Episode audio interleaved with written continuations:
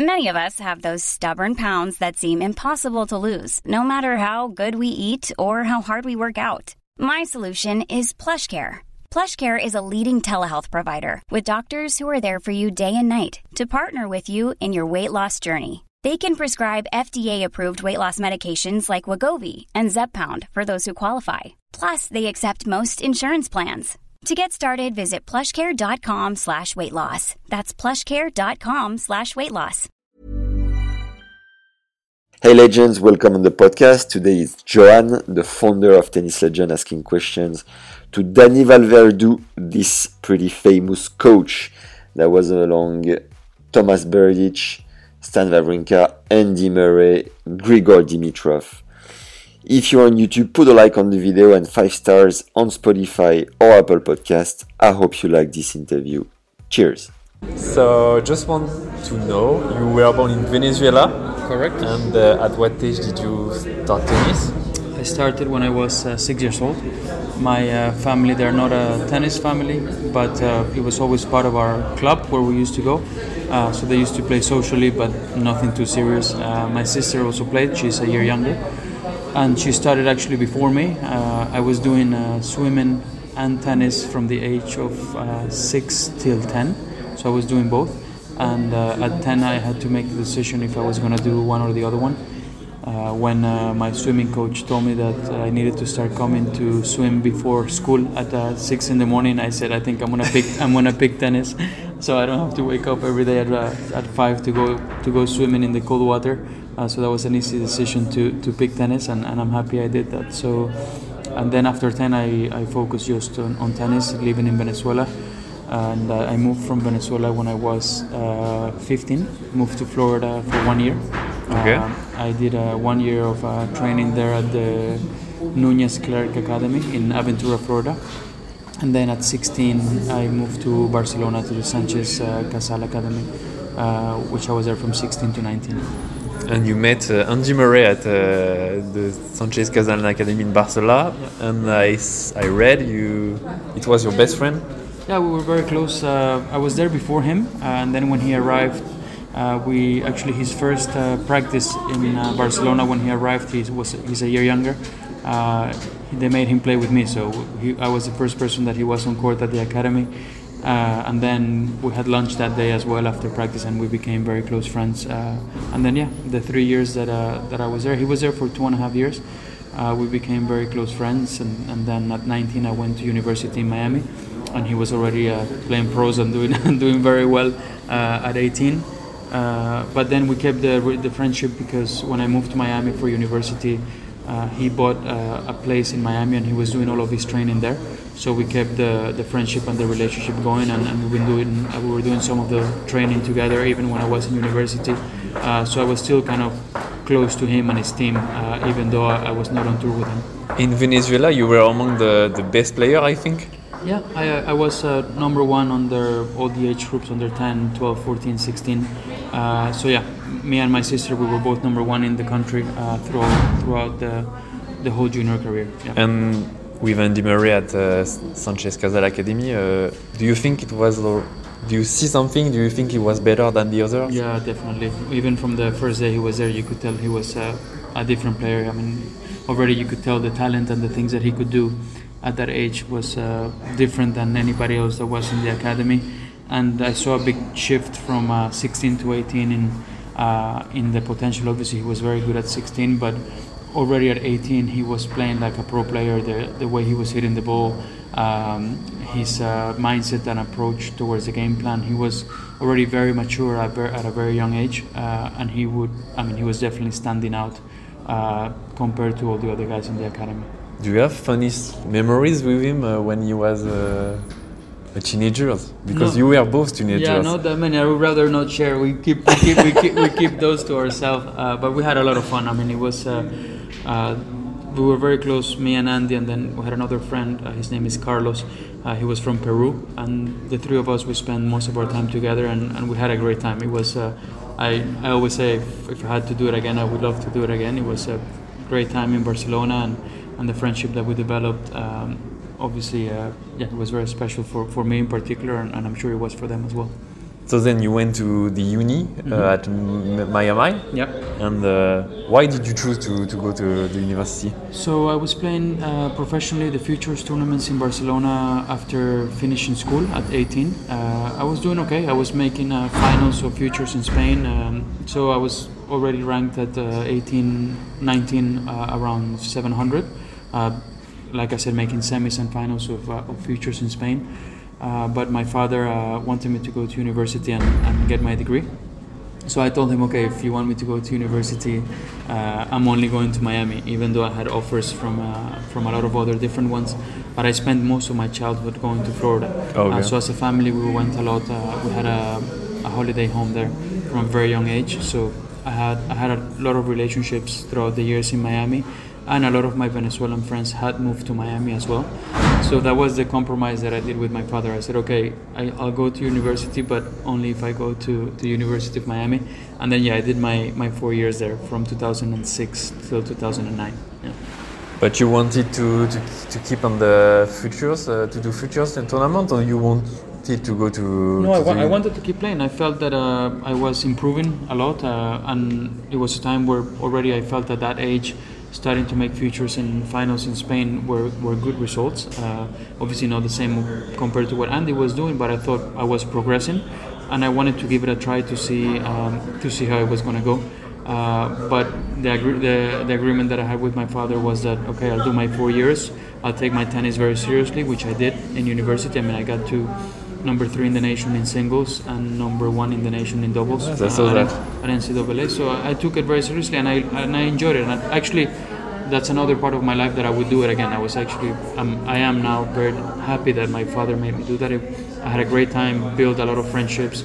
Uh, obviously, educated myself. Had a, have a now I have a, a university degree, and I think I was in a good place to then play professionally again uh, when I was 22, 23 after graduating. Then uh, I was playing my first uh, futures tournament back uh, in Venezuela after the university, and was in the finals of singles and doubles. Uh, had a groin injury in the middle of the match, uh, and then from that groin injury, I had to uh, get surgery. So literally, I played. I finished college. It was in 2009, so 2009, yeah, nine, nine, yeah, yes. correct, yeah, in 2009 in the summer, and then I had surgery for the problem that I had on, in my groin, and then I stopped playing for about six months, and then in the middle of 2010, when I was recovering to try and play again, that's when Andy had just stopped with one of his coaches at the time, and he was doing his summer training in uh, 2010 in Miami. And I was there also recovering and spending time with him. And he said, "Look, uh, I need to go now to uh, Canada, Cincinnati U.S. Open, and I don't have a coach. Do you want to come just to help me out?" It wasn't. Uh, it wasn't to go with him to coach him. It was more as a friend. I had the time and, and just to just to help him with some of some of the tennis stuff. Uh, and yeah, I guess it went really well from the beginning. At the first tournament uh, that I was there with him, he beat uh, Roger in Rafa in the semis, Roger in the final at the at the Toronto Masters. And then from then onwards, uh, it went really well. And he asked me if I wanted to take the job uh, seriously or not. So I had to make the decision if I was gonna keep playing uh, myself or try to play myself, or or to take the job with him. And at the time, I was almost 24. And I said, look, I think this is a good opportunity. I think I can try it uh, maybe for half a year or a year and see how it goes and see if actually it works for Andy. Uh, and if it doesn't, may, maybe later I can look at look to come back and play myself again. Uh, but then, yeah, the coaching relationship with him went extremely well. Uh, so then, yeah, 12 years later, here I am. It, is it easy when you are only 24, as maybe the youngest tennis uh, Yeah, yeah. coach on the tour, to, to find something to, to say to Andy? Again, for, for me, it wasn't at the beginning. I didn't take the position as Andy's coach because I didn't feel like a coach. Also, in, in my mind, I never even imagined or thought that's what I want to be. So I was more at the beginning helping a friend with my tennis knowledge that I had, but not. I didn't feel like I was coaching him. But during that time, especially the first uh, year and a half that I was with him, I was extremely lucky to have very good people around us on the team were that I learned so much from. So the first uh, 12 months that I was traveling with Andy, we had Darren Cahill helping us. So he was part of the Adidas team at the time, and Andy's was uh, sponsored by Adidas during that time. So Darren was spending a lot of weeks with us. So I, I mean, I learned so much from him, and, and he was a real good mentor for me. He took me under his wing and, and taught me a lot. And then the year after, in 2012, uh, Ivan Lendl comes in the team, which also took me under his wing, and I was very fortunate to be around, around Darren first, and then around uh, around Ivan as well. Then also at the beginning of the relationship, I forgot to mention uh, Alex Corretja was also helping him during that time. So I was I had Alex, Darren, and Ivan during the first two years of my career, where I learned. I mean, everything I know now is because of them, or most of the way, most of my traits as a coach now come from what I learned from those guys. Uh, so th- that's that's what I think helped me to uh, kind of dive into uh, the coaching profession. It was like, okay, I'm just helping a friend, trying to do the best I can, and at the same time, th- during those two years, I was learning a lot from these guys, uh, and obviously also learning from Andy because I mean, for me, you don't from all the players that I've worked with, he's the one that I've definitely learned the most because he's uh, the guy that uh, is pushing the team uh, a lot every day to be better. Uh, so he, I think, between the coaches that were there and, and were mentoring me, plus uh, Andy's uh, demanding attitude, made me made me into the coach that I am now. So I, I, was very fortunate to, to have that experience at the beginning. So you don't have a coaching diploma? No, I don't. I don't. So the diploma that I have is uh, my my tennis career, and then uh, working with a top three player in the world uh, in my in my early years, which I think it doesn't get a, you you don't get a better coaching experience uh, on the day to day and how to and how to and how to understand what the real standards are. And, and, and what to do uh, to meet those standards and what to do to make progress uh, as a coach to try and help the players. So I think I was very fortunate to to get a first-hand uh, experience at the highest level. You know? So it was a uh, I call it a, an express MBA, uh, an express MBA into coaching. How does it work with uh, Alex or Darren or uh, what is the last one? Ivan. Ivan, yeah. yes. How does it work? You, you talk with, with them and then you they, they talk to Andy or you talk to Andy directly? Or? No, I was. I mean, it depends how. If we were sharing the weeks, uh, we would find a way to do it together. Obviously, when I was not there, uh, I would keep in touch with them, and then I was the one delivering the message to Andy. Uh, but it was a combination. I was very lucky that they uh, encouraged my position. They were very supportive of my role in the team, and they were very supportive of uh, making sure that I was developing as a coach. So, like like I told you just now, for me, their help was crucial in my coaching career. Uh, there could have been some coaches around the team that maybe were not uh, as supportive of me or, or didn't want to teach me uh, so much at the beginning, but they, they were fantastic. So I'm, I'm always extremely grateful to those three guys that uh, were uh, they took me almost like a son, which was uh, which was really nice, and we still have a great relationship. So you worked with Murray, Berdych, Del Potro. Del Potro for a short period of time. Okay. Yeah. Stan Wawrinka and Yeah. Dimitrov and uh, Karolina Pliskova. Yeah. incredible. Can you just tell me just few words to, to describe each player? So let's start with Angie. Uh,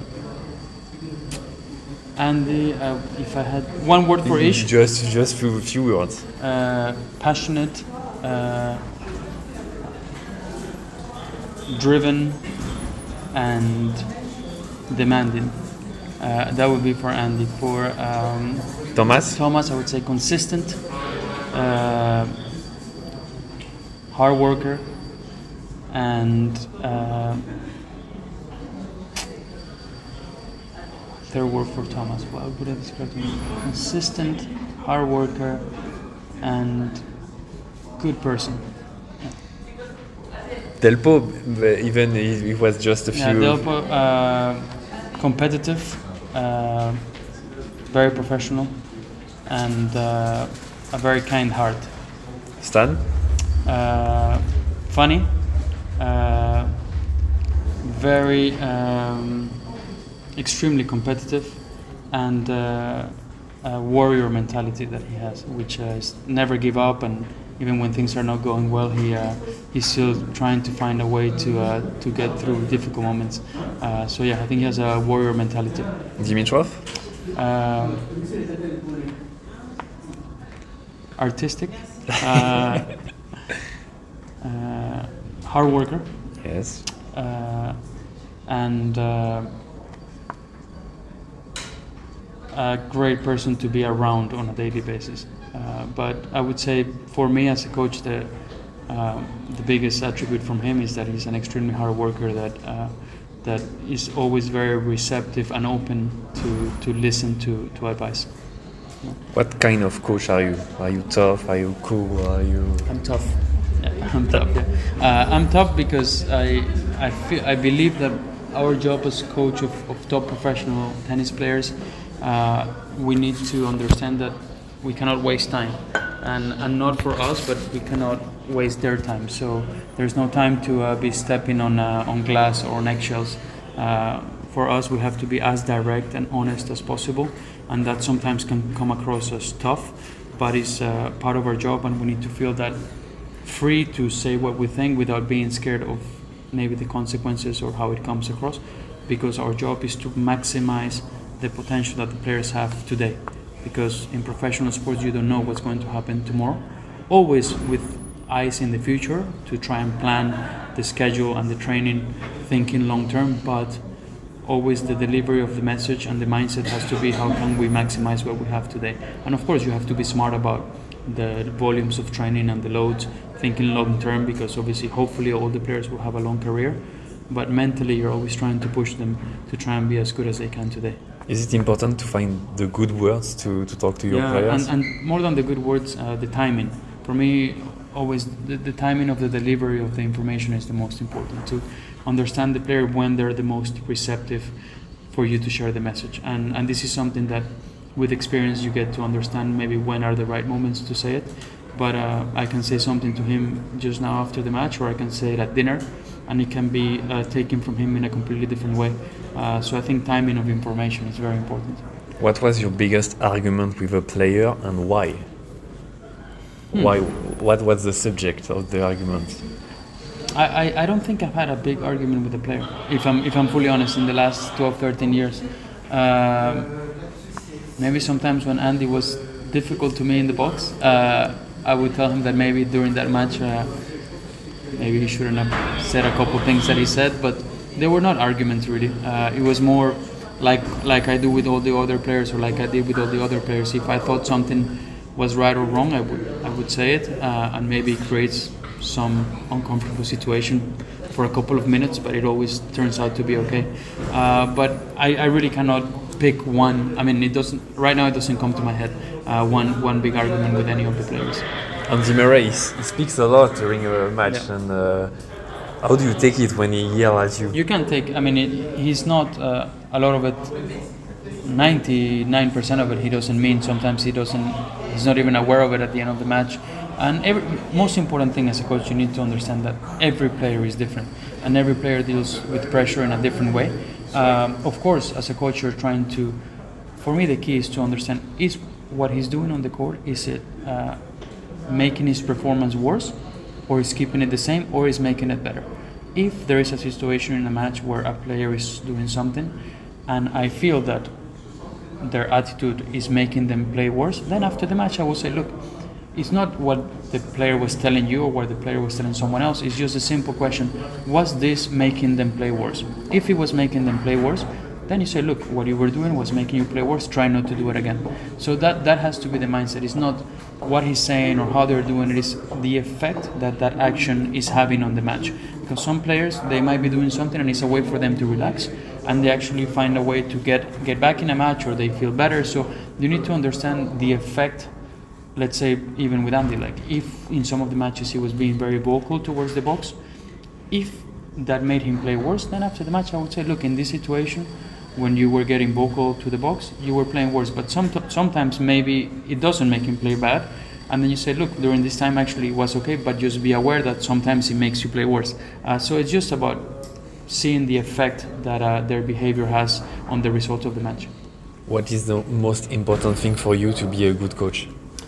Uh, you need to adaptability. You need to be able to adapt uh, not only to different players but different situations, and understanding that you. It's important to have a, a way of coaching and a regime of coaching and a, an idea on how to do things. Um, but it's important to be able to adapt. I always say 80-20. There's a 20% that you should be able to to move around, okay. uh, and even with one player. Uh, every week is different, every day is different, so you always have to leave 20% where you need to try and work with the player and try and uh, and and and work together. There's 80% for me that is okay. For me, this is how things are done, and this is what we're gonna do. Uh, and then there's 20% that I'm always trying to come to terms with the player. You know, depending on the day, depending on the week. Yeah. How do you try to improve to be a better coach? I, for I mean, for me, at the moment, i have been working with really top players where uh, the tactical side of the game is very important. So for me, I watch a lot of matches, uh, and not only matches from my player, but from other players, uh, to try and understand. I think of my player and I say, okay, when I'm watching these matches, how is this going to hurt my player, and what can my player do to find ways around this situation? So I'm constantly watching matches and taking notes on how I need to train my player uh, to try and prevent certain situations in matches from what I've seen. I mean, I watch thousands of matches, so I would say the tactical side of the game is very important for my current job. I'm not developing technique, uh, I'm not developing a junior. Uh, so at the moment, I focus on what I need to do to be a better coach for these top players. Uh, if maybe later in my career I'm coaching a younger player or a junior, then I would have to focus on improving the technical side uh, or on the mental formation, um, which I haven't done in the last 13 years. I mean, I've worked with a certain type of, uh, of athlete or a tennis player, but I'm flexible that if in the future I'm coaching uh, someone younger and I need to focus on different areas of the game, then I will have to educate myself to do that. Okay. Yeah. What is your best quality as a coach and your weakness, if you have one? Uh, or, or more?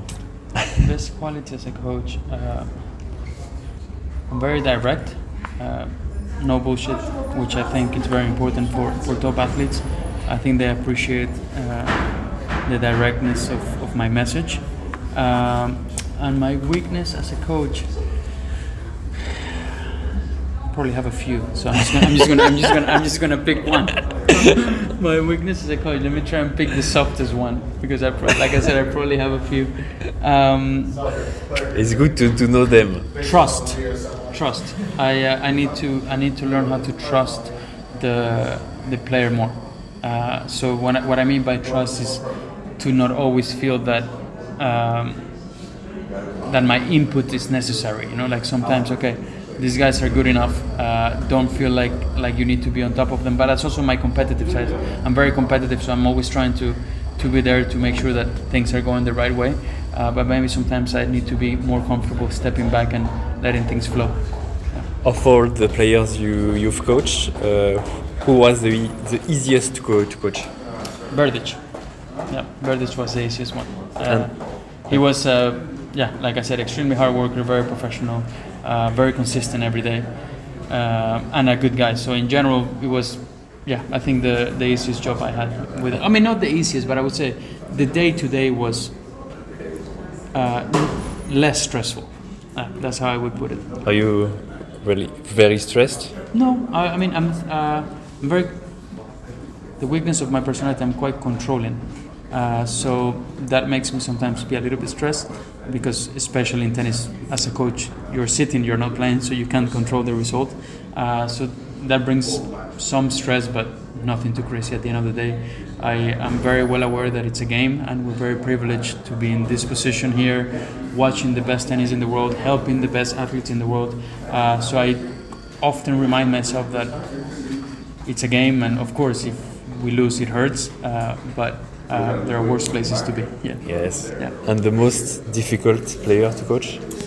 I'm not gonna tell you that.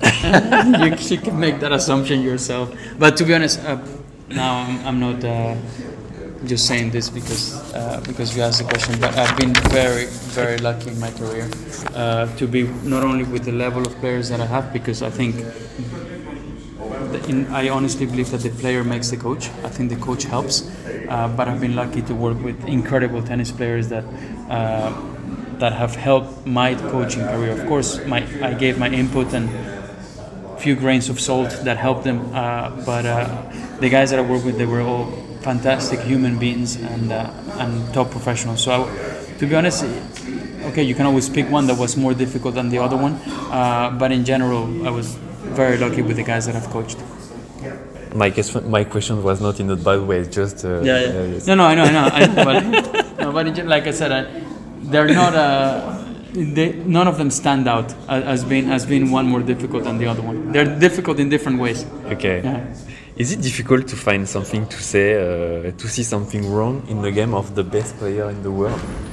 Uh, no, there's always. I mean, Really? always things to improve. Always, and and that's that's my job as a coach. You you need to make progress every day, every week, every month. Uh, the game, first of all, their strengths are not going to be at the top level every week. So some you need to focus on keeping the strengths as good as they can be, because that's what builds their game. That's what builds their confidence. And then there's always going to be small weaknesses here and there. Every player has no no player is perfect. Every player. Um, has a small percentage to improve in some areas of the game. Uh, as a coach, my view is that you shouldn't focus at this level. With uh, younger players, developing players is different, but at this level of, uh, of coaching, you should never be too obsessed about the things that are uh, not good or about the weaknesses. Uh, you should definitely be aware of them, uh, but number one is to make sure that the strengths are as good as they can be because that, that's what builds their confidence then the second step that i try and use i'm not saying is the right one but it's my approach is to use the strengths to cover the weaknesses uh, tactically and then at the, the third step is to also work on the weaknesses but i would put them third on the list. I would say work on the strengths. Number two use the strengths to cover the weaknesses. And number three try and slowly improve some of the weaknesses which like i mean i, I get where, your- where your question is coming from. There are not so many but there's always things to improve. Yes, but for a, a player like me who is not a professional, when I see like Dimitrov, Yeah. I think his technique is like perfect, but Yeah. you see some uh, Yeah. weakness. I mean, not not like I don't focus so much on the technique Okay. uh, at this level. I think uh, their technique for most of them is where it should be, and, and I don't I don't uh, tinker with the technique very much. For me, it's more about uh, shot selection, uh, movement to certain balls, uh, tactically what to do. Uh, it's more about game plan, patterns of play. It's more. These are the things that can be better sometimes than the actual technique. Of course, there's going to be minor things from month to month that technically is okay. Maybe keep the racket high a little bit higher uh, on the volley. Don't drop on the slice. Don't drop the racket head. Very. Those are minor uh, advices that I, that I would give um, on the tactical level. So most of the improvements I, I on the technical level, most of the improves, pro- improvements I see are more on the tactical side and on the on the mindset as well. How do you work the, the mindset with the player? You talk. Uh, you talk. I mean, we, we spend 24/7 with the players, so there is plenty of time to uh, to try and uh, and help them uh, be in, in top mental shape, to keep them motivated, uh, to to understand that some days are not. We're all human. Some days are better than others, and sometimes they wake up feeling better, and some days they wake up feeling worse. And, and I need to try and keep them motivated and, and get, get them through those days where they're not feeling their best. But most importantly is the is the mindset when competing and, and the effort and, and, and the attitude of, of being a champion and, and being positive. This is what you as a coach are always trying to reinforce the importance of this uh, during the practice. So then hopefully they do it during the match. Do you consider yourself as a mental coach as well? No, I mean, I, I do. I try and help them mentally, yes, but that's definitely not my profession or, or my strength. Uh, I understand, uh, especially after yeah, being around it now for a long time, the type of mindset that it takes to be consistent on tour, uh, and the type of dedication and the type of mental engagement uh, that you need uh, as a player if you want to be consistent. It all, for me, it always comes down to what are the goals of the player. If the goals are up here, the standards are up here. If the goals are in the middle, the standards are in the middle. If the goals are low, the standards don't need to be that good. So when, when you want to be at the top and you want to be excellent or elite, your standards have to be excellent and elite every single day. And and I have an idea what those standards are, thankfully from, from being around top players, and that's what I push them to do. I push them to make sure the standards of their mindset, the standards of the training, the, the standards of the recovery are as high as they can be, if that's what the goal is. Uh, if the goal is for, for their, yeah, if the goals are in the middle or quite low, then the standards don't need to be that high. So you always the goals have to, the standards from the player have to match the goals. That that's the most important thing. Yes, but on the tour, the standards they are always here. Yeah, but no, but each player has different goals and ambitions on where they want to be. Some players, uh, their goal is maybe to finish the year top 20. Some players, the goal is to finish top 10. Some players is to win Grand Slams and to be number one in the world. And for each bracket of, uh, goals, there are different standards. Uh, and I'm not saying the standards will guarantee that you will get there, but it will give you a better chance to get there. Uh, so that's what I meant. Like, of course, the standards and the level of play is very high from everybody. But uh, what I'm talking about is the performance goals. Depending what your performance goals are, your standards also need to change. What is the thing you are the most proud of in your career? Uh, proudest moment was watching Andy get the gold medal in London in 2012.